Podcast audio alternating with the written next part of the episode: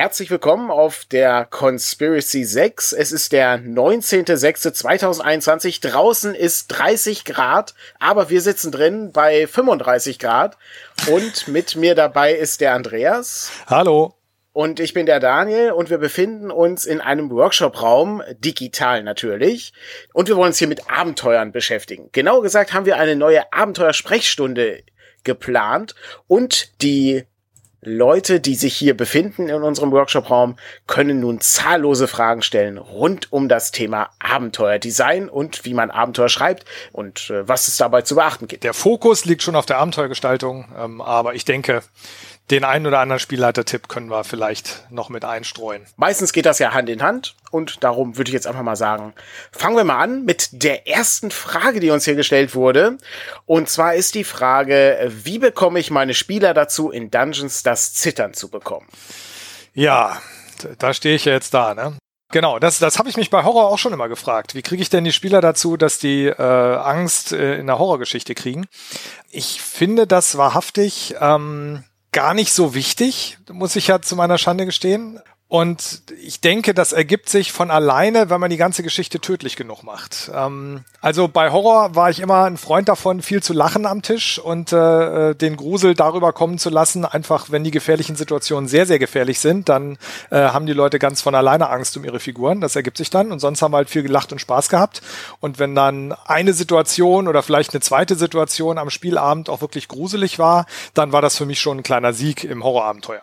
Ähnlich würde ich das äh, in Dungeons wahrhaftig genauso machen, beziehungsweise da kann man es sogar noch einfacher machen, wenn man, also sagen wir mal, die, so ein bisschen oldschoolig rangeht und Balancing zur Tür rausschmeißt. Und die Charaktere, beziehungsweise die Spieler ähm, wissen, dass jede Begegnung eventuell zu gefährlich für sie sein könnte. Also die, die Gegner können zu stark sein oder äh, sonst irgendwas. Das muss der Spieler, Spielleiter natürlich ankündigen. Ähm, in irgendeiner Form, weil wenn die, wenn die Charaktere einfach einen Raum betreten und da sind übermächtige Viecher drin und die können nicht abhauen, ähm, dann ist das langweilig und sogar ziemlich gemein, weil dann hat er einfach die Spieler umgebracht und niemand hatte was davon. Wenn der aber die Gefahr ankündigt und wenn der den Spielern die Möglichkeit lässt, auch die Situation wieder zu verlassen, ohne dass das Abenteuer an der Stelle aufhört, kann das wahnsinnig spannend sein. Und wenn dann alle genau wissen, äh, hinter diesem Raum ist der blaue Drache, äh, der ganz gern Zwerge frisst und wir sind dummerweise jetzt eine Gruppe mit Zwergen, dann werden die sich schon überlegen, was sie da machen und dann muss man das planen und dann kann das wahnsinnig spannend sein. Ähm, ich, ich persönlich finde im Dungeon die Spannung wahrhaftig wichtiger als, als Grusel, wobei jetzt ich nicht sicher bin, ob das Zittern, ob sich das jetzt Richtung Spannung oder Richtung Grusel äh, wendet. Das, ähm, ich denke mal, dass wahrscheinlich um Spannung geht. Ich glaube, ganz klassisch ist natürlich der Dungeon ein ganz guter Ort, um das Zittern zu bekommen, ja. weil der Dungeon natürlich eine merkwürdige, ein merkwürdiger Ort ist, ja. Der ist neudeutsch gesagt weird, ne? also grotesk, fantastisch, seltsam. Und da gibt es eben Dinge, die sich von der Oberflächenwelt völlig unterscheiden. Und äh, ne, man spricht ja nicht umsonst von der sogenannten mythischen Unterwelt, die auch gar nicht so viel Sinn ergeben muss an der einen oder anderen Stelle. Ähm, wobei sie schon ein bisschen nachvollziehbar sein sollte. Also keinen Sinn ergeben heißt nicht, äh, carte blanche alles zu machen, worauf man Bock hat. Ne? Das ist schon. Aber äh, man muss zum Beispiel für die Monster keine Toiletten einbauen, weil in der mythischen Unterwelt ist das vielleicht gar nicht so nötig. Ähm, und man muss auch äh, ne, also sowas wie Versorgungswege und ich weiß nicht was alles. Ähm, das sind alles Dinge, die man nur dann einbaut, wenn die das Spiel verbessern. Und sonst darf man die, glaube ich, ignorieren. Das, äh, es sei denn natürlich, man hat Leute am Tisch sitzen, die da sehr viel Wert drauf legen, weil dann verbessert es natürlich das Spiel, wenn das drin ist, weil die Leute ja ähm, das nachvollziehen können wollen. Ne? Die Nachvollziehbarkeit, die Plausibilität ist schon, ist schon wichtig an der Stelle. Äh, generell ist es ja bei Dungeons eigentlich so, also wenn man so sich den Oldschool-Dungeon zumindest anguckt, dass man eh zwei Phasen im Spiel hat. Man hat nämlich die erste Phase, das ist die Erkundung und äh, das ist dann wirklich so ein bisschen gruselig. Man betritt einen neuen Raum und dann ist dann da ein Tisch und auf dem Tisch ist eine goldene Schale, ein Schokokuchen und ein Petunientopf mit Petunie. Und dann kommen die Spieler da rein und wissen nicht, was sie damit machen sollen und fangen dann an rumzurätseln spielen und ist das denn vielleicht gefährlich und keiner traut sich den Schokokuchen zu essen und so. Und das ist dann alles ganz schön gruselig. Und wenn die dann das Ganze etwas erforscht haben, dann können sie den Dungeon als taktische als taktische Spielwiese benutzen und können ähm, von da aus ähm, äh, zum Beispiel eben, wenn sie festgestellt haben, wir müssen durch den Raum, wo ein für uns jetzt so erstmal nicht besiegbares Monster drin ist, müssen sich halt überlegen, wie sie das rauslocken, wie sie andere Dinge im Dungeon benutzen, wie sie es umgehen, etc. etc. Und äh, so wird dann aus dem ersten Erforschen das zweite, das, das taktische Element. Und das Erforschen, dadurch, dass man nicht weiß, was auf einen zukommt, und wie gesagt, wenn Balancing nicht als muss hingenommen wird und auch die Spieler das natürlich wissen, ähm, dann ist das schon ist das schon relativ spannend. Also äh, wir spielen ja jetzt gerade hier der Sohn der Königin im Elfenland, der Sohn der Königin des Elfenlands, so rum, äh, von DCC. Und äh, da haben wir so eine Situation, wo man also erstmal gucken muss, was ist da und dann muss man sich überlegen, was macht man damit. Und das ist schon ziemlich spannend, finde ich. Wir sind jetzt dritten Spielabend. Das ist schon, zumindest ich aus Spielleitersicht finde das sehr, sehr spannend. Mhm. Ich gehe noch mal ganz klassisch äh, ran an die, äh, ne, den Horror im Dungeon. Dann können wir natürlich mit H.P. Lovecraft argumentieren. Ne? Die größte Angst ist die Angst vor dem Unbekannten. Und äh, das äh, ist natürlich für, für einen Dungeon ganz ideal, weil sich natürlich hinter jeder Biegung etwas verbirgt, was, mit dem du nicht rechnest, ja. Mhm. Und da kann man so eben schon ganz schöne Sachen mitbauen. Und ich glaube, wenn du wirklich jetzt den Horror-Dungeon bauen möchtest, dann müsstest du wahrscheinlich mehr rangehen wie bei so einem Spukhaus mit entsprechenden Szenen und Situationen, die dann irgendwie da passieren können. Ne? Also die Schreie der Gefallenen äh, von äh, vorherigen Abenteurergruppen, die hier entlang gehen oder sowas oder Überreste, merkwürdige Dinge, die an der Wand stehen, äh, Hinweise und sowas ich glaube, das sind so alles Elemente, die man dafür gut einsetzen kann. Mhm, genau. Was, äh, was ich noch gar nicht erwähnt habe, wo wir gerade drüber reden, ist Erwartungen schüren. Das ist ja auch das, wie mm. der Horror funktioniert, ja. indem man Gerüchte über den Dungeon vorher an die Spieler weitergibt, indem man Dinge ankündigt, die einfach durch, durch Hinweise im Dungeon. Ne? Also wenn wir, äh, keine Ahnung, den, den Steindurchgang haben und der äh, ist komplett verrußt, äh, wie als wäre, als hätte er in einer Flammenwand gestanden, dann ähm, äh, und wir dann hinterher Drachenspuren finden, dann ahnt man schon, was auf einen zukommt und dann kann das durchaus von sich aus auch schon wieder sehr spannend werden. Mhm.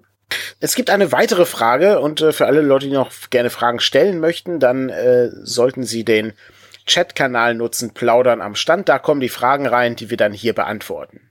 Die nächste Frage lautet, wie behält man bei einem Kampf die Atmosphäre, also gerade in einem Horror-Setting bei, wenn man äh, ohnehin bei einem System viel würfeln muss, gerade in Kampfsituationen? Die Frage hat natürlich nur bedingt mit der Gestaltung von Abenteuern zu tun, aber wir haben ja eingangs erwähnt, wir können auch die ein oder andere Spielleitungsfrage aufgreifen. Mhm. Und äh, ja, Andreas, wie mache ich das? Wie halte ich die Atmosphäre bei Systemen, bei denen relativ viel gewürfelt wird? Gar nicht wäre jetzt meine. Danke. Danke. Sehr Nächste gut. Frage. Ähm, ja. Nee, das ist schon echt, das ist echt schwierig. Ich, also Horroratmosphäre zu halten, ist wahnsinnig schwierig. Weil es reicht ein Spieler, der auf Toilette gehen muss, zwischendrin und die Stimmung ist raus eine Spielerin, die an der falschen Stelle niest, irgendjemand, der gerade keine Lust hat, sich auf diese spezielle Situation einzulassen und einen Witz reißt, Spielleiterin, die äh, einmal zu lange ins Heft gucken muss, um rauszufinden, was jetzt gerade passiert. Das ist generell wahnsinnig schwierig. Und ähm, im Kampf wird's noch schwieriger, weil da, wenn gewürfelt wird, sind Zahlenwerte wichtig. Und da würde ich dann auch eher auf Spannung gehen als auf Horror. Ähm, es sei denn, man möchte ganz gern so ein bisschen Body-Ekel-Horror mit drin haben, dann kann man halt über entsprechende Beschreibungen der Wunden oder sowas alles Mögliche machen. Wenn gekämpft wird und die Spieler glauben, sie haben eine Chance oder die glauben, ihre Charaktere hätten eine Chance, ist es meiner Meinung nach mit der, mit der Horrorstimmung eh perdu. Und hm. ich würde mich dann einfach nicht ärgern, sondern würde den spannenden Kampf genießen und hinterher wieder auf Grusel machen. Ich glaube, so eine von diesen vielen Grusel, äh, Gruseltipps ist ja so wenig wie möglich würfeln und äh, äh, Zahlen und Charakterbögen möglichst beiseite legen, etc. etc. Ich denke, also weiß ich, hast du eine Idee dazu? Mir fällt sonst, sonst nichts weiter ein. Ja, das kommt halt dann auf das System an. Tatsächlich. Das ist jetzt die wirklich die Art und Weise, wie am einfachsten dich rausschlängelst aus dieser Frage. Ähm, weil es gibt natürlich Systeme, die Kämpfe relativ rasch äh, abhandeln. Ja, also beispielsweise bei Cthulhu muss ja kein ist ja kein komplexes Kampfsystem in dem Sinne, ja. Ein anderes System wäre zum Beispiel jetzt auch ganz simpel Dread oder, oder geh nicht in den Winterwald oder sowas. Ähm, da sind halt die Regeln so wenig vorhanden, dass sie nicht stören in der Atmosphäre. Äh, genau, ich glaube, glaub, Dread ist vielleicht ein ganz gutes Beispiel, weil das ist also, wer das nicht kennt, äh, Dread ist ein Horror-Rollenspiel, was mit einem Jenga-Turm gespielt wird oder halt einem entsprechenden äh, Holzklötzchenturm, der nicht umfallen darf. Und äh, da, wo in anderen Systemen gewürfelt wird, wird hier ein Steinchen gezogen. Und wer den Turm umschmeißt, ist tot. Das ist so ganz grob die Regeln. Viel mehr an Regeln gibt's auch nicht. Ähm, Ne, man ist entweder tot oder aus dem Spiel. Das kann auch passieren. Mhm. Und je weiter, je wackeliger dieser Turm wird, umso spannender wird das. Und äh, wenn äh, Leute das lesen und sich mit mir drüber unterhalten, dann kommt ganz häufig die Frage, sag mal, reißt einen das nicht völlig aus dem Horrorgefühl des Spiels raus, wenn man da einen Stein ziehen muss? Und da kann ich nur sagen, nein, absolut nicht. Das ist tatsächlich sehr interessant zu beobachten. Ne? Also man, man sieht ja diesen Turm die ganze Zeit vor sich, ne? ne Jenga spielen mit einer Geschichte drumrum. Und das funktioniert erstaunlich gut. Also das ist äh, wirklich sehr überraschend, dass das so gut läuft. Und äh, da hast du wirklich Spannung und Entsetzen äh, ist da bei vielen dann ins Gesicht eingeschrieben. Ja, ja. Also ich habe äh, Leute gesehen, die äh, nicht den Stein ziehen mussten und äh, trotzdem schweißnasse Stirn hatten und einfach nur die ganze Zeit dankbar waren, dass sie den Stein hm. nicht ziehen mussten. Oder Leute, die irgendwie einen Meter vom Tisch weggerutscht sind, äh, weil die Regel sagt übrigens auch, wer den Turm umschmeißt, ist tot. Auch wenn er oder sie gar nicht dran ist oder gerade aufs Klo geht und dabei aus Versehen gegen den Tisch stößt oder sowas, ist man trotzdem aus dem Spiel. Und deswegen habe ich gesehen, wie andere Spieler vor Schreck einen halben Meter vom Tisch weggerückt sind, weil irgendjemand äh, einen Stein ziehen musste. Und die Leute haben schweißnasse Hände, obwohl der Turm noch gar nicht doll wackelt. Es ist echt interessant. Und das ist natürlich eine andere Form von Spannung als klassische Horroratmosphäre. Aber finde ich mindestens genauso ergiebig und genauso gut ähm, weil es ist halt, die Leute sind gefesselt und es ist spannend. Und ähm, wenn mhm. ich Dinge höre wie, ich kann jetzt nach Hause gehen, ähm, dramatischer als der Spielabend heute kann es nicht werden, dann sieht man, dass das klappt. Habe ich so gehört. War ich wahnsinnig stolz, hat mich sehr gefreut. Ja, genau. Also das wäre jetzt ein Beispiel. Ähm, aber die Frage geht ja direkt um Systeme, an denen viel gewürfelt wird. Und da kann ich nur sagen, System wechseln.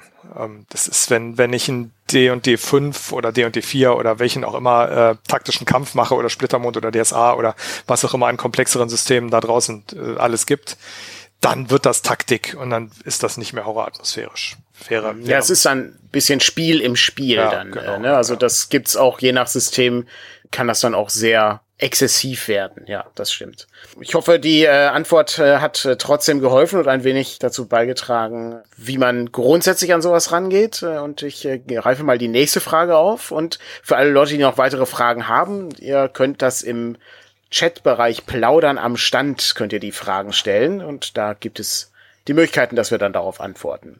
Die nächste Frage lautet, wie schreibe ich spannende, interessante Nichtspielercharaktere? Der Fragesteller oder die Fragestellerin hat das Gefühl, dass die Charaktere manchmal zu eindimensional oder vorhersehbar sind.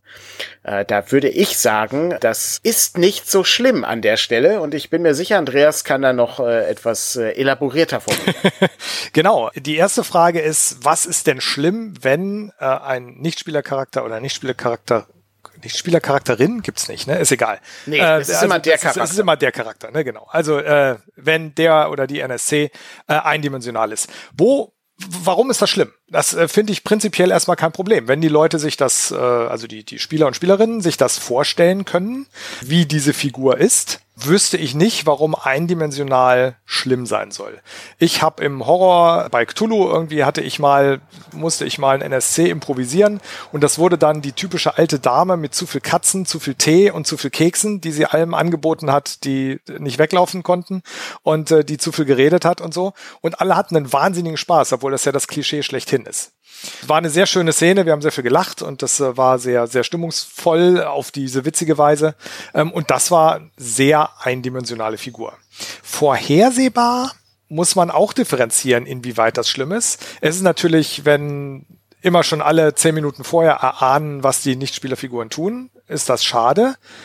Auf der anderen Seite ist eine gewisse Vorhersehbarkeit im Rollenspiel auch gar nicht schlecht, weil die Spieler dann, die Spielerinnen die Möglichkeit haben zu planen und die haben eine nachvollziehbare Welt, ähm, diese, diese direkt begreifen können. Wenn Nichtspielercharaktere etwas tun, was mit dem überhaupt niemand gerechnet hat, ähm, dann werden die manchmal ähm, aus ihrem Sense of Wonder und, und, und so, aus ihrer Immersion, wenn wir es so nennen wollen, rausgerissen, weil sie sagen, wieso, wieso macht der oder die das denn jetzt? Das, das halte ich für totalen Blödsinn. Ich hätte damit gerechnet, dass der oder die was anderes macht. Und um diese, diese Nachvollziehbarkeit zu gewährleisten, finde ich eine gewisse Vorhersehbarkeit sogar ganz gut. So, das ist erstmal die erste Frage. Und als zweites ist, ich habe vor kurzem einen sehr, sehr langen Artikel gelesen äh, von dem Angry GM kann man, kann man mal googeln, ist ein sehr spannender Blog, wenn man bereit ist, sich durch unglaubliche Textmassen zu wühlen, weil äh, der gute Mann sehr lang schreibt.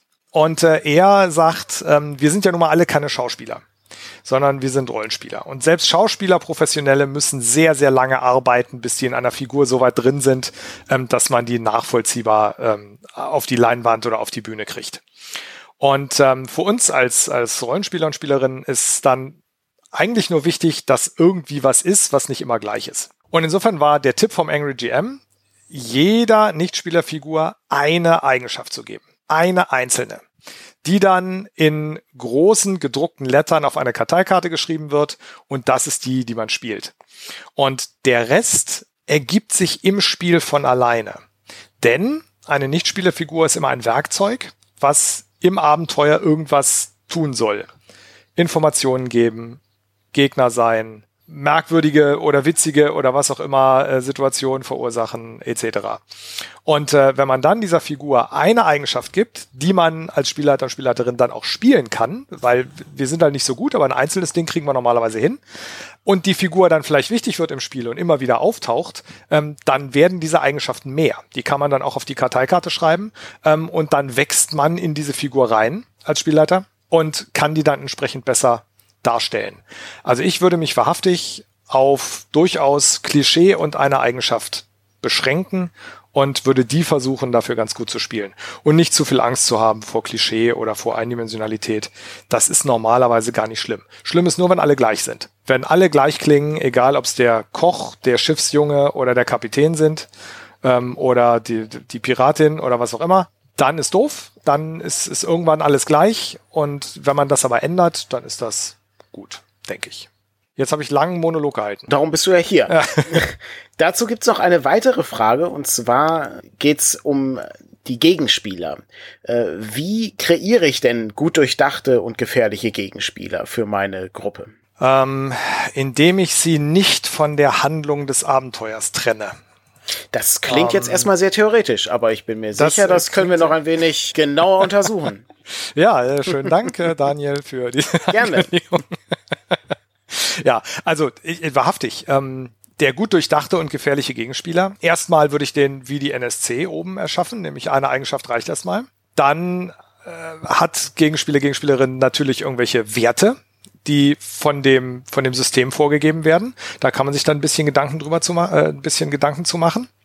Wichtig dabei ist, was ich mir nicht merken kann, kommt im Spiel auch nicht vor. Das heißt, äh, dem bösen Nekromanten äh, der 15. Stufe äh, sämtliche Zauber aufzuschreiben, die er oder sie kann, nützt niemandem was, wenn ich mir die Zauber nicht merken kann und nicht auswendig weiß, wie sie funktionieren. Weil im Spiel rumblättern und Zauber raussuchen macht kein Mensch, taucht im Abenteuer nicht auf, ist weg, sondern dann überlege ich mir, wenn die Nekromantin die Spieler angreift, dann nutzt sie diese zwei oder drei Zauber und zwar normalerweise erst den, dann den, dann den.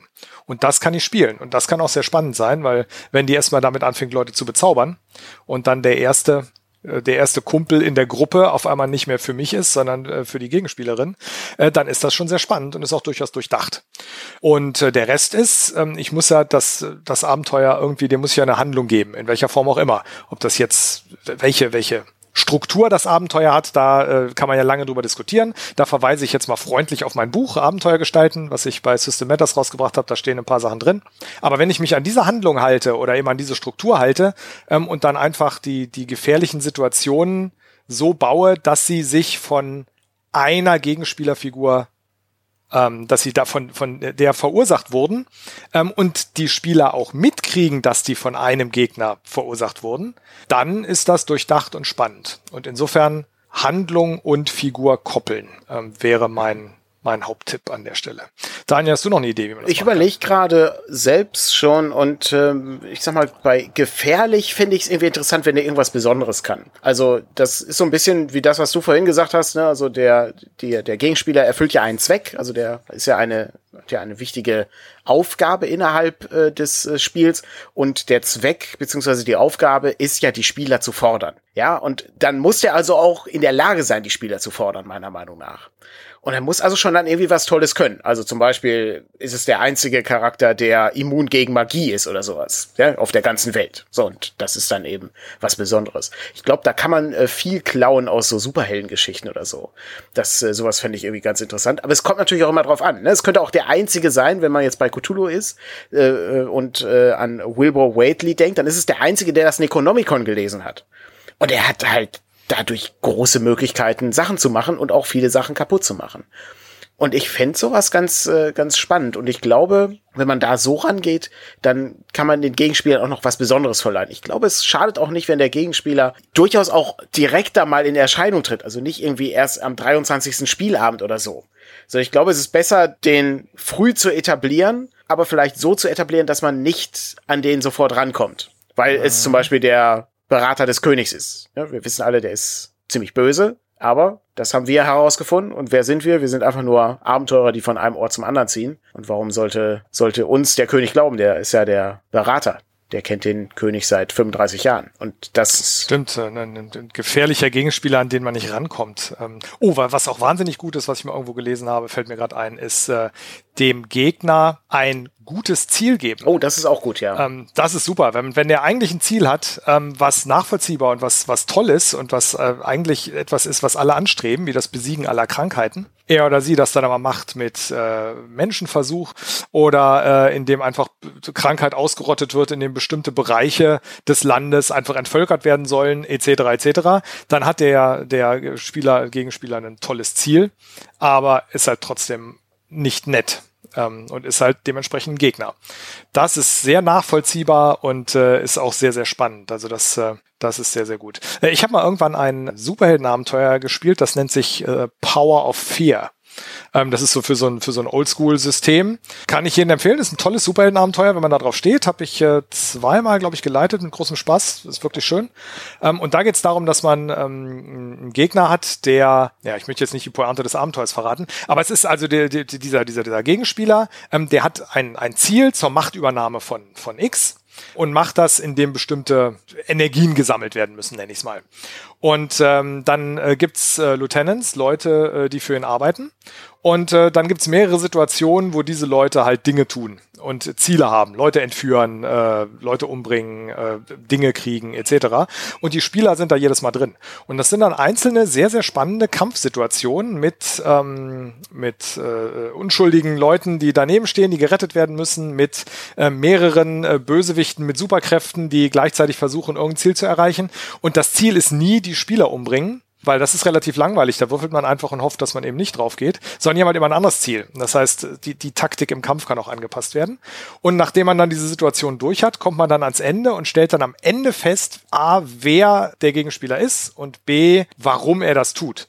Und das ist dann auch wieder nachvollziehbar und äh, sehr spannend, einfach weil es die Pointe ist. Aber da ist es halt auch mit dem Plot verbunden direkt. Mhm. Wir haben im Moment keine weiteren Fragen. Wenn noch Fragen sind, und ich hoffe darauf, dass noch ein paar Fragen kommen, dann schreibt sie doch bitte in den Plaudern am Standbereich. Äh, da ist der Chat, wo ich alle Fragen aufgreife und ich äh, hoffe, dass noch ein wenig getippt wird. Ich sehe, dass äh, Stefan bereits tippt.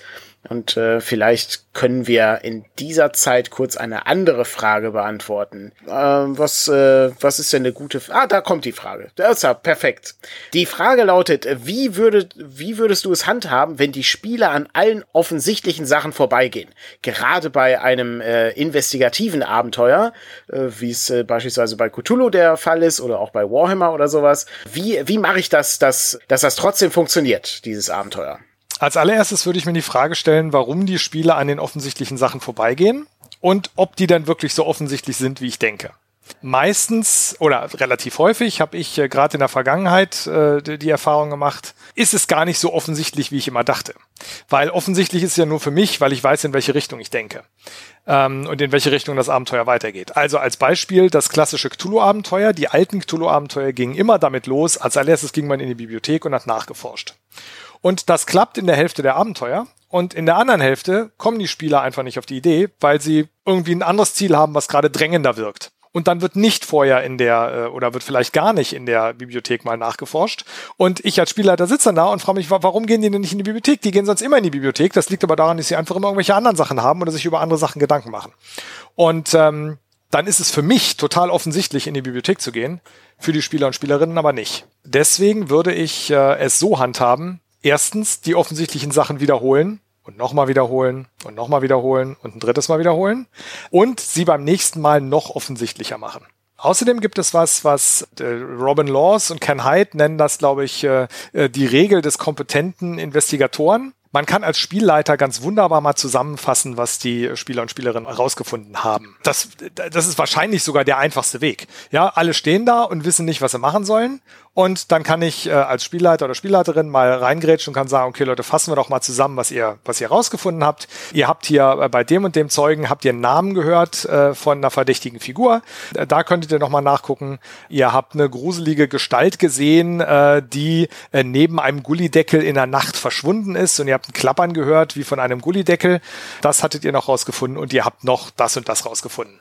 Und dann durch die Zusammenfassung, äh, weil es sind ja nun mal kompetente Ermittler, die Spieler und Spielerinnen. Und ähm, deswegen, durch die Zusammenfassung wissen sie dann, wo es weitergeht.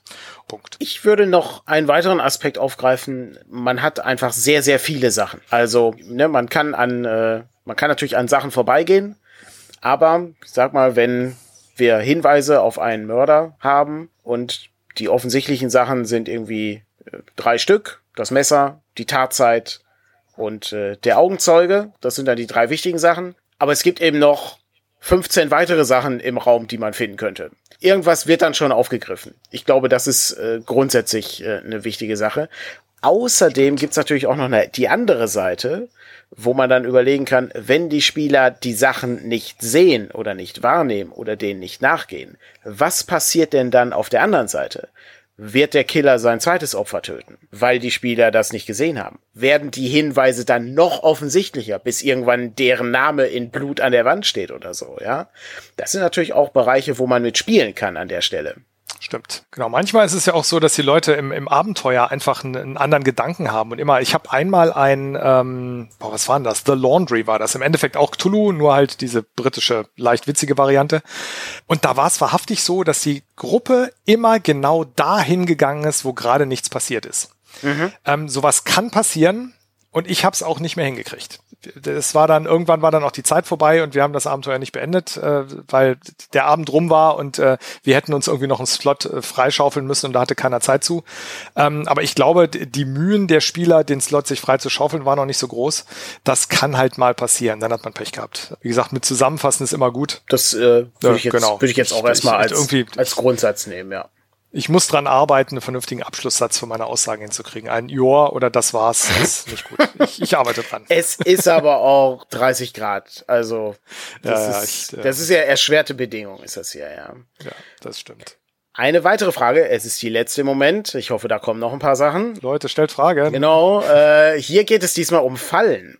Haben wir außergewöhnliche Inspirationen für Fallen oder, äh, oder sowas? Denn äh, Stolperdrähte und Druckplatten sind etwas langweilig. Da würde ich erstmal einen Link kurz posten, denn ich habe just vor 20 Minuten oder so, ne, stimmt nicht, vor einer Stunde, habe ich ähm, einen Blaupausenartikel zum Thema Fallen auf unserer Homepage verlinkt. Äh, der ist schon ein bisschen älter, aber ich manchmal rücke ich mhm. die Dinger noch mal ins rechte Licht. Und da gibt es nicht nur einen Artikel zum Thema Fallen, sondern da gibt es, glaube ich, auch eine Zufallstabelle mit verschiedenen Fallen. Aber abseits davon, Andreas, gute Fallen, wo kriege ich das her? Zunächst mal sind gute Fallen die Fallen, die man findet. Das heißt, am Ende ist es eigentlich egal, Hauptsache, die Spieler und Spielerinnen haben einen Hinweis auf die Falle. Jetzt würde ich da gerne noch eine Frage zu stellen. Ja. Warum ist denn das gut? Ich habe doch als Dieb extra die Fertigkeit Fallen finden zum Beispiel. Warum ist es denn gut, wenn alle Leute die Fallen dann finden? Die Fertigkeit Fallen finden wird heiß diskutiert in bestimmten äh, Reihen, ob die, ob die so toll ist oder ob die eher fürs Spiel nicht so toll ist. Das muss man dann sehen. Ähm, es geht darum, man muss ja nicht jede Falle finden. Das Problem an Fallen, die nicht gefunden werden, ist, dass das immer so ein Haha reingelegt Moment ist. Du hast den Gang im Dungeon und es gibt einfach überhaupt keinen Hinweis, dass hier eine Falle sein könnte und auch keinen Grund, warum da eine Falle sein sollte, keinen offensichtlichen Grund. Da ist halt einfach nur ein Gang. Und da ist nichts, was speziell geschützt werden muss, da, da ist nichts, gar nichts, so, da ist nur ein Gang. Wenn das jetzt der einzige Gang ist und wir wissen, dass da eine Gruppe von Terroristen wohnt, die gerne mit Bomben hantieren und die gern Sprengfallen aufstellen. Dann habe ich vorher einen Hinweis gekriegt und dann weiß ich, dass da eventuell ein Stolperdraht oder eine Druckplatte sein könnte und dass mir irgendwas um die Ohren fliegt. Wenn all das nicht ist, gehe ich da lang, irgendwas explodiert, irgendwer ist verletzt oder tot, der Spieler hat gesagt, haha, und das Abenteuer geht weiter. Der nächste Punkt ist, dass dann die Leute sehr vorsichtig werden und dass dann das Spiel sehr, sehr zäh werden kann, weil jedes Schlüsselloch untersucht wird, jede Kiste untersucht wird, jede Tür tausendfach untersucht wird. Statuen müssen untersucht werden, sonst sind es keine guten Statuen. So sowas, ja, das, das wird zäh und wird langweilig. Und insofern ähm, ist dann die nächste Frage, warum ist die Falle da? Wer hat die Falle gebaut? Und ja, ich weiß, Fallen sind eigentlich dazu da, um Leute, die da nicht hingehören, umzubringen. Aber das hat im Rollenspiel nichts zu suchen, weil wie bescheuert ist denn das, wenn ich einmal nicht aufpasse und mein Charakter ist tot? Das ist langweilig blöd und äh, findet niemand gut. Und deswegen auch Stolperdrähte, Druckplatten und Speere, die aus der Wand schießen, können sehr spannend sein, wenn meinetwegen in dem Gang eine Leiche liegt, die durchbohrt ist, offensichtlich von mehreren Speeren oder irgendwas, aber die Speere nirgendwo zu sehen, also durchbohrt wurde, aber die Speere nirgendwo zu sehen sind, aber komische Blutflecken an der Wand sind. Dann wird nämlich auch die Druckplatte sehr, sehr spannend, weil die Spieler und Spielerinnen anfangen zu suchen, wie komme ich denn dann hier durch und wo sind eventuell noch Löcher in der Wand und äh, etc. Ähm, ansonsten würde ich wahrhaftig den Blaupausenartikel und es gibt einen Artikel, der nennt sich Tricks and Traps. Das ist ein PDF-Datei von. Es gibt, gibt zu diesem Thema gibt's ganz viele Sachen. Chris da McDowell gibt's, da gibt's hat auch wahnsinnig viel. Äh, Chris Stimmt. McDowell, der Electric Bastion Land zum Beispiel geschrieben hat, hat sich ja, ja. dazu mal beschäftigt. Äh, und ich glaube, es werden auch ein, zwei Sachen in diesem Artikel genannt aus den Blaupausen, wo man nochmal nachrecherchieren kann. Ja, ich guck mal, ob ich den, den Artikel jetzt zufällig finde. Such mal weiter, ähm, ich habe noch, ich hab ja. noch was. Äh, wenn man jetzt aber auch wirklich sagt, oh, ich würde die Leute auch gerne mal fordern in meiner Gruppe, dann kann man natürlich gucken, ob man eine von diesen Grimmzahns Fallenbücher findet. Äh, die sind alle mhm. ziemlich fies und ziemlich absurd auch, wo man äh, sich auch ja. fragt, wie zum Teufel sollte so jemand etwas in ein Gebäude einbauen? Aber ja, das kann man nutzen, äh, wenn man mal was Absurdes sehen möchte. Mhm. Ich finde Fallen eigentlich vor allen Dingen dann spannend, wenn du anschließend mit denen noch Dinge machen kannst. Also ja. Beispielsweise Gegner da reinlocken kannst zum Beispiel. Ähm, ja, weil die genau. wissen natürlich, dass diese Fallen da sind, aber vielleicht kannst du die Leute in eine Situation bringen, dass sie eben große Schwierigkeiten haben, äh, nur über die weißen Flächen zu laufen, weil die schwarzen äh, alles Druckplatten sind, äh, wo dann Pfeile äh, rauskommen oder so. Ja? Also ich habe es ich hab's gefunden. Aha, Andreas es ist der es ist der Hack and Slash äh, oder Hacken Slash, äh, ich bin nicht genau Blog, so ein Oldschool-Blog ähm, und äh, ich glaube der Autor oder die Autorin, ich bin noch nicht mal sicher, ist inzwischen äh, Vollzeit in die Rollenspielbranche gegangen und verkauft die Sachen jetzt. Ähm, die PDF-Datei nennt sich Tricks, Empty Rooms and Basic Trap Design. Ähm, und es hat sehr viele gute Ideen, äh, die man nutzen kann und kostet, also wenn es überhaupt was kostet, dann wenig bei Drive-Thru oder sowas. Ist so ein kleines, kleines PDF äh, ohne Bilder, irgendwie 30 Seiten oder so. Mhm. Ähm, oder wenig Bilder. Genau, kann man mal gucken. Aber wie gesagt, da gibt's ganz, ganz viel und äh, die Blaupa das Blaupausen, der Blaupausenartikel ist ziemlich gut. Sehr spannend. Ausgezeichnet. Dann äh, greife ich mal die weiteren Fragen auf, die gestellt wurden. Wie gesagt, zögert nicht, weitere Fragen zu stellen. Und äh, die nächste Frage ist, wenn ihr ein Abenteuer vorbereitet, arbeitet ihr die Nicht-Spielercharaktere und Monster mit allen Werteblöcken aus Und wenn wir das nicht tun, warum machen wir das nicht und äh, was würden wir weglassen? Ich würde dazu gerne eine kurze Anekdote erzählen aus äh, dem äh, aus den frühen 2000er Jahren. Aus den äh, eine Zeit, wo ich D&D 3.0 bzw. D&D 3.5 geleitet habe und die längste Zeit, die ich brauchte, waren die Werteblöcke für die Monster und NSCs äh, zu verwalten. Wenn ich was selber geschrieben habe, war das wirklich am kompliziertesten, weil eben die Werteblöcke so ausufernd waren. Ich bevorzuge also mittlerweile Systeme, die das nicht mehr haben. Wie schaut's denn bei dir aus, Andreas? Wie machst du das denn mit den Monstern und Nichtspielercharakteren, die du vorbereiten musst? Also ich bin wahnsinnig faul und ich hasse es, Statblocks erfinden oder abschreiben zu müssen.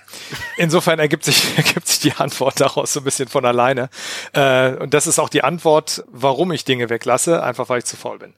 Ich spiele sehr viel lieber Systeme, wo das auch einfach geht. Also sowas wie Tiny Dungeon, wo die Gegner Trefferpunkte und ein oder zwei Fertigkeiten haben das ist, da schreibe ich zwei Sachen auf. Ich muss mir halt auch was ausdenken. Der Gegner muss irgendwie kreativ werden, weil wenn alle Gegner nur Trefferpunkte haben, sind alle gleich und es ist alles langweilig. Mhm. Aber ich muss mir halt ausdenken, was ist denn an diesem speziellen Monster oder dieser speziellen Gegnerin jetzt Besonderes und welche besondere Fertigkeit hat er, es oder sie denn?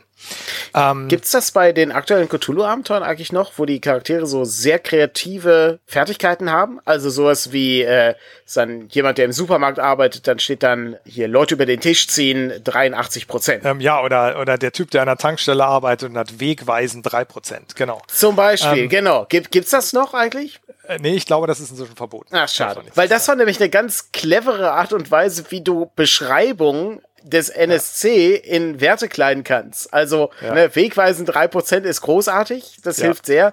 Oder eben der Bibliothekar, ne, Bücher verlegen 35. Und dann ist eine gewisse Chance einfach da, dass er das Buch nicht mehr wiederfindet. Ich fand das eigentlich immer ganz nett von der Idee her. Genutzt habe ich das eher selten, aber äh, es hat mir geholfen zu wissen, wie der NSC tickt. Äh, genau, da sind wir wieder bei dem, wie erfindet man spannende NSCs, mhm. indem man so eine Fähigkeit dann auch mal reinbringt. Ne? Also wenn irgendein altes Abenteuer habe ich gespielt, da musste einer den Hund der Familie spielen und der hatte dann äh, Fenster zum Kopf raus, äh, äh Kopf zum Fenster, das zum Autofenster raushalten, 75 Prozent. Ein absoluter Klassiker ist das. Das ist ja, ja. Äh, das Abenteuer, oh, wie heißt es denn nochmal? Also es ist aus Blood Brothers 2, sein, ein Texas. Chainsaw Massacre Abenteuer. Das habe ich sehr oft geleitet, ja. Ja, ich habe das irgendwie ein oder zweimal geleitet. Ja. ja. Gut, wie auch immer. Also daraus ergibt sich das. Äh, Wird es auch vom System abhängig machen. Es gibt Systeme, die sind äh, auf strategische Kämpfe ausgelegt. Und ähm, da, da macht es dann auch Sinn, die Werte vorher genau festzulegen, weil man einen strategischen, ausgeglichenen, spannenden Kampf haben will.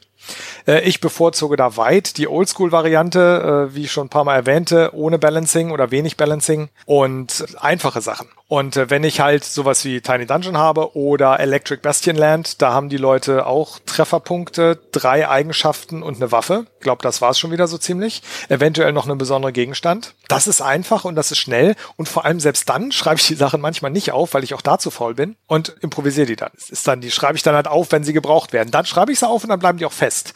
Aber äh, bei, wenn ich nur drei, vier, fünf Werte habe, dann kann ich die halt einfach auf den Zettel kritzeln, äh, während Spieler und Spielerinnen mir sagen, was sie gerade machen wollen. Sehr gut. Die nächste Frage, die ich habe, und ich kann nur noch mal alle Leute einladen, in Plaudern am Stand weitere Fragen zum Thema Abenteuergestalten zu machen.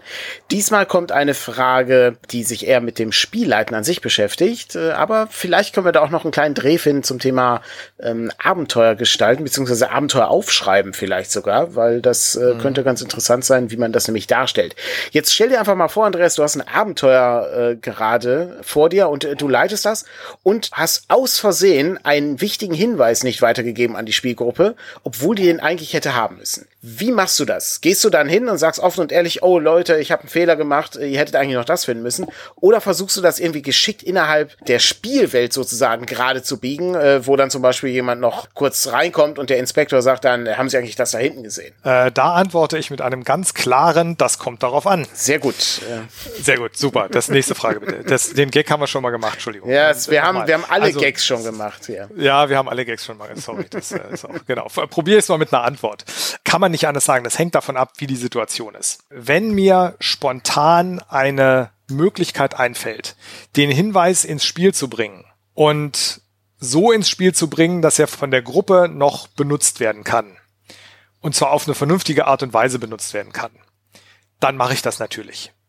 Es besteht überhaupt kein Grund, ja, keine Ahnung, ich habe einmal ein Abenteuer erlebt, da das war auf einer Con, war eigentlich ganz spannend, war so eine Wildwest-Geschichte, irgendwie so halb detektivisch und es passierten dauernd Dinge und wir rannten rum und irgendwann wusste die gesamte Gruppe, ich glaube, wir waren sieben Spieler oder so, die gesamte Gruppe wusste nicht mehr, wir wussten einfach nicht mehr überhaupt, was irgendwie ist. Rannten da doof durch die Gegend, ähm, der arme Spielleiter wurde immer verzweifelter und äh, dann ging es dann auch langsam auf Mitternacht zu und die ersten Leute wurden müde und auf einmal guckt uns der Spielleiter an und meint, ach du je, ich habe total vergessen, dann und dann den und den NSC auftauchen zu lassen.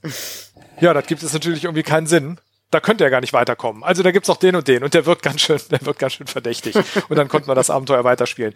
Das war sehr, sehr ärgerlich. Ich glaube, da hat sich der Spielleiter mindestens genauso geärgert wie alle anderen. War eigentlich ein nettes Spiel. War aber auch trotzdem immer noch ein nettes Spiel. Sowas passiert halt. Und wenn mir keine Möglichkeit, das ist ja auch von der Tagesform abhängig. Ja, manchmal fällt mir direkt was ein, wie ich es noch mache. Manchmal fällt es mir so spät auf, dass ich einfach keine Chance mehr habe, es ohne Redcon irgendwie einzubringen. Manchmal muss ich nur mal kurz eine Pause einschieben, aufs Klo gehen und dann fällt mir ein, wie ich es machen kann. Und manchmal eben nicht. Und wenn mir nichts einfällt, dann ist Offenheit immer der klassische Weg, meiner Meinung nach. Da nimmt einem niemand am Tisch übel, wenn ich einfach sage, Leute, Mensch, ah, an der und der Stelle hättet ihr eigentlich noch das und das rausgefunden, tut mir leid.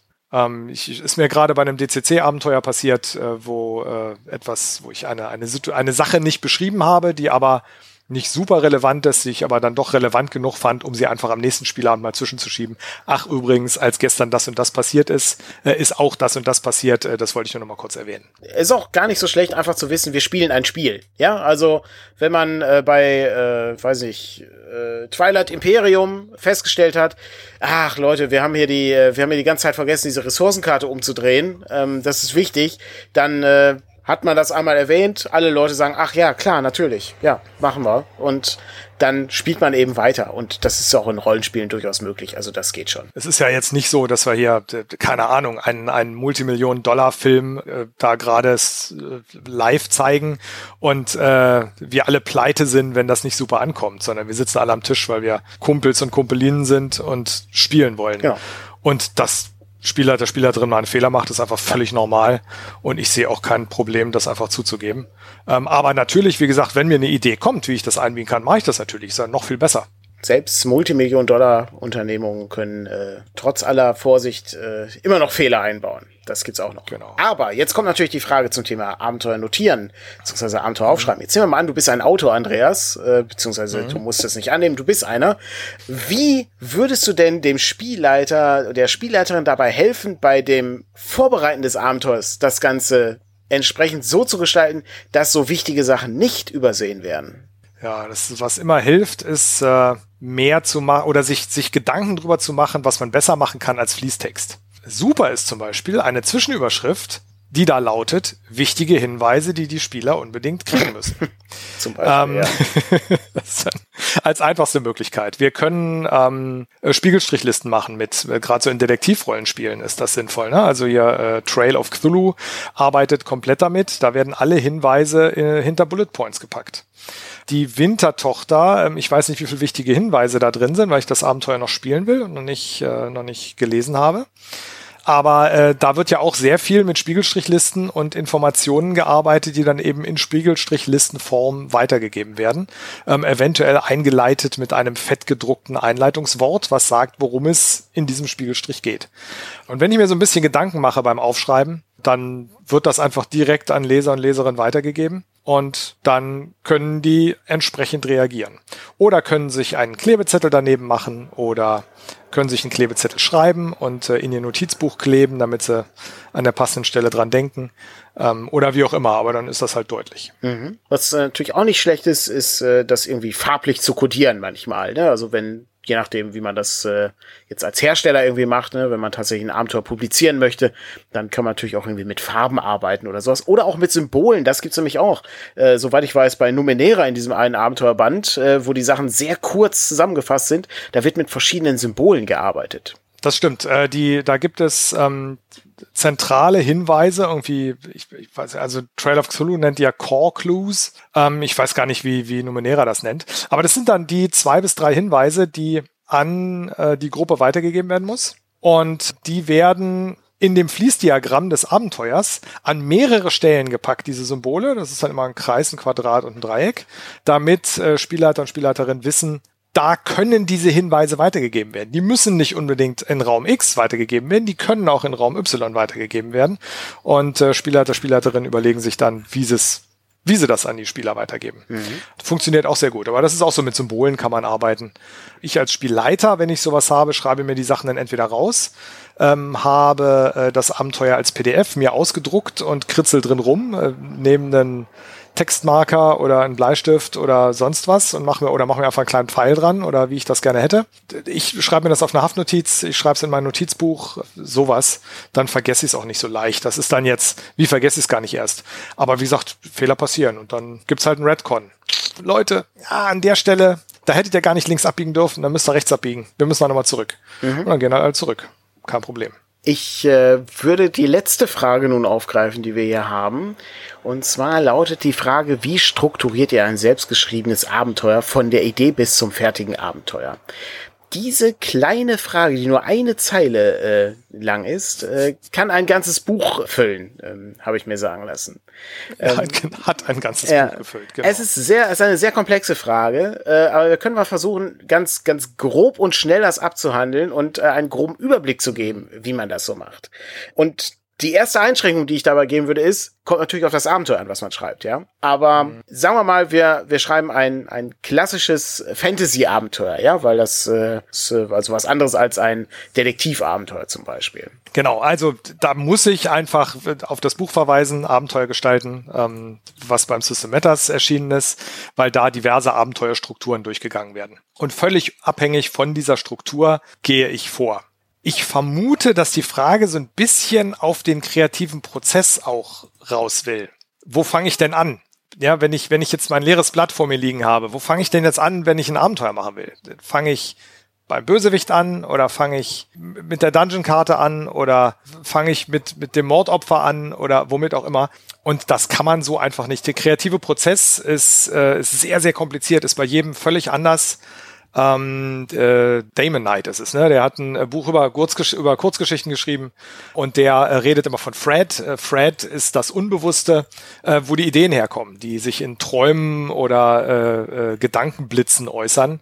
Ähm, und da lohnt es manchmal einfach beim Einschlafen über ein Abenteuer nachzudenken und wenn man morgens aufwacht, hat man eine Idee, wie das ablaufen könnte.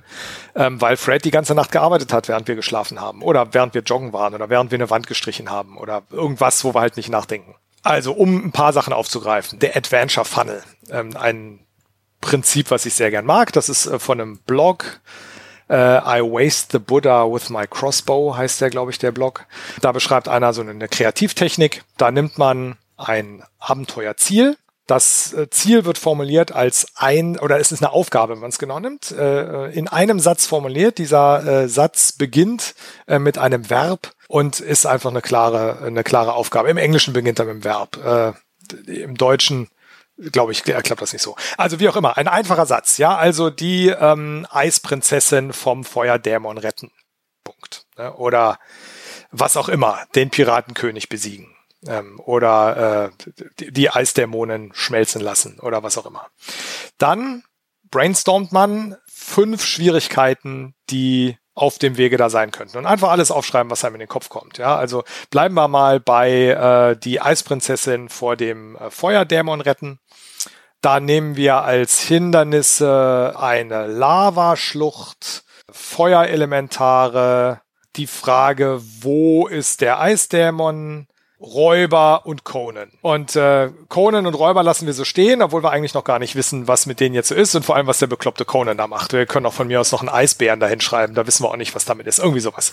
Und dann haben wir diese fünf Hindernisse, die erstmal nur als Schlagworte dastehen. Und dann fangen wir an, diese Hindernisse mit Detailinformationen zu versehen. Einfach alles hinschreiben, was einem so einfällt. Ne? Also keine Ahnung, Lavaschlucht, ähm, Angriff auf der Brücke oder äh, keine Ahnung, Eiszauber, um rüberzukommen oder so, ne? So, sondern kann man dann immer wieder. Und dann fällt einem vielleicht als nächstes was zu den Piraten ein, dann fällt einem was ein, warum Conan da noch rumrennen könnte. Und je mehr man da aufschreibt, ergibt sich irgendwann was. Unser Gehirn ist wahnsinnig gut in Mustererkennung. Und wenn wir einfach alles hinschreiben, was ist, dann streichen wir irgendwann Sachen raus und dann nehmen wir andere Sachen mit rein und irgendwann haben wir ein ganzes Bild. Und dann ist das Abenteuer fertig. Und so kann man wahrhaftig einen Spielabend äh, innerhalb von einer Stunde oder wenn man gerade gut drauf ist, auch in einer halben Stunde vorbereiten ähm, und hat ein ganzes Abenteuer da stehen. Das ist zum Beispiel eine Möglichkeit. Es gibt noch super viel andere, wie man so ein Abenteuer aufbauen kann. Man kann in in, in Akten denken, wo man äh, jedem Akt eine einzelne Aufgabe gibt und ähm, äh, diesem Akt eine gewisse Struktur gibt ähm, und dann dem Akt auch zuordnet, ähm, was passiert, wenn die Charaktere erfolgreich sind, mittelerfolgreich, wenig erfolgreich oder gar nicht erfolgreich. Das muss dann irgendwelche Auswirkungen haben, damit das irgendwie spannend ist. Und gar nicht erfolgreich muss das Abenteuer trotzdem weitergehen. Übrigens schon wieder Angry GM, der das so aufgeschrieben hat, der nennt die Akte aber Szenen. Ja, dann hat man drei Stück meinetwegen. Äh, Angriff der Kobolde auf das Dorf, der dunkle Wald, die Koboldmine. War ein Beispiel vom Angry GM. Und dann haben wir halt so einen Angriff, dann überlegen wir uns, wie der Angriff strukturiert wird. Das kann auch durchaus mehrere Spielabende dauern. Äh, dann der dunkle Wald ist einfach äh, die, die böse Natur, die die Charaktere äh, vernichten will. Ähm, oder die gegnerische Natur, muss ja gar nicht böse sein, sondern einfach nur Menschen haben ja in der Nicht-Zivilisation nichts verloren. Ähm, und das letzte ist halt eine Koboldmine, wo wir uns überlegen, wie wir den Dungeon ein bisschen spannender machen, obwohl wir in Häkchen nur Kobolde haben. Drei völlig unterschiedliche Herangehensweisen. Wir haben wieder so eine Struktur und können uns da dann reinarbeiten. Detektivabenteuer laufen nochmal völlig anders. Äh, Dramen, wo persönliche Schicksale auf dem ähm, äh, Problem sind, spielen nochmal eine ganz andere Rolle, ähm, etc. etc.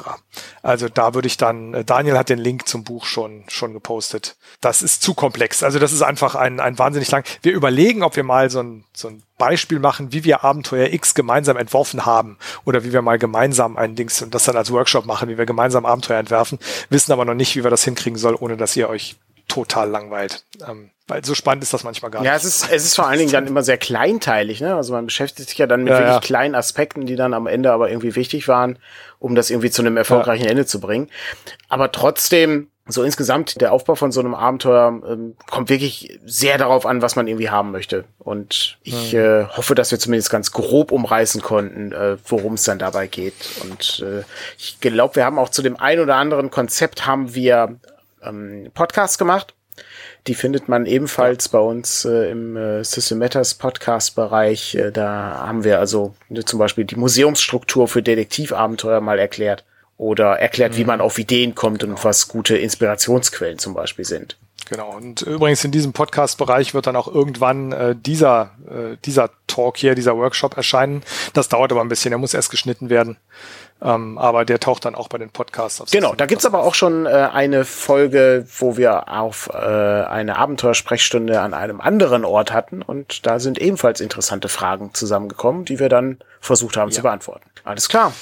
Gut, ich denke, die Stunde ist um. Wir haben keine Fragen mehr. Ähm, das heißt, wir brauchen den Puffer nicht. Wenn jetzt nicht sofort noch eine kleine Frage kommt, ja, kurz. Denke ich. Äh, vielen lieben Dank, dass ihr alle da wart. Wünschen wir allen noch viel Spaß auf der Conspiracy hier und hoffen natürlich, dass ihr nicht alle an äh, Überhitzung irgendwie zusammenklappt. Äh, bei diesen grauenvollen Temperaturen da draußen. Ja, ja ist der Hammer. Es soll gewittern. Ja, ja, das, ich bin gespannt. das höre ich schon länger, dass es gewittern soll, aber ähm, ja, da passiert, passiert gar nichts, ja. ja. Alles klar. Dann noch einen schönen Samstag und Jawohl. bis zum nächsten Mal. Bis dann. nächstes Mal. Tschüss. Tschüss.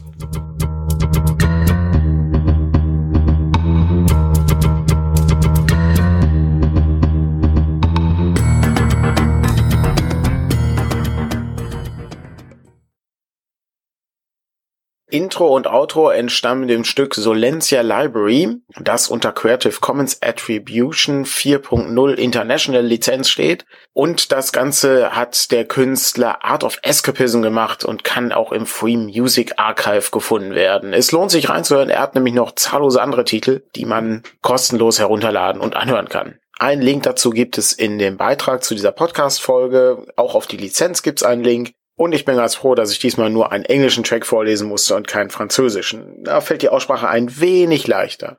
Aber nur ein wenig. Bis dahin. Tschüss.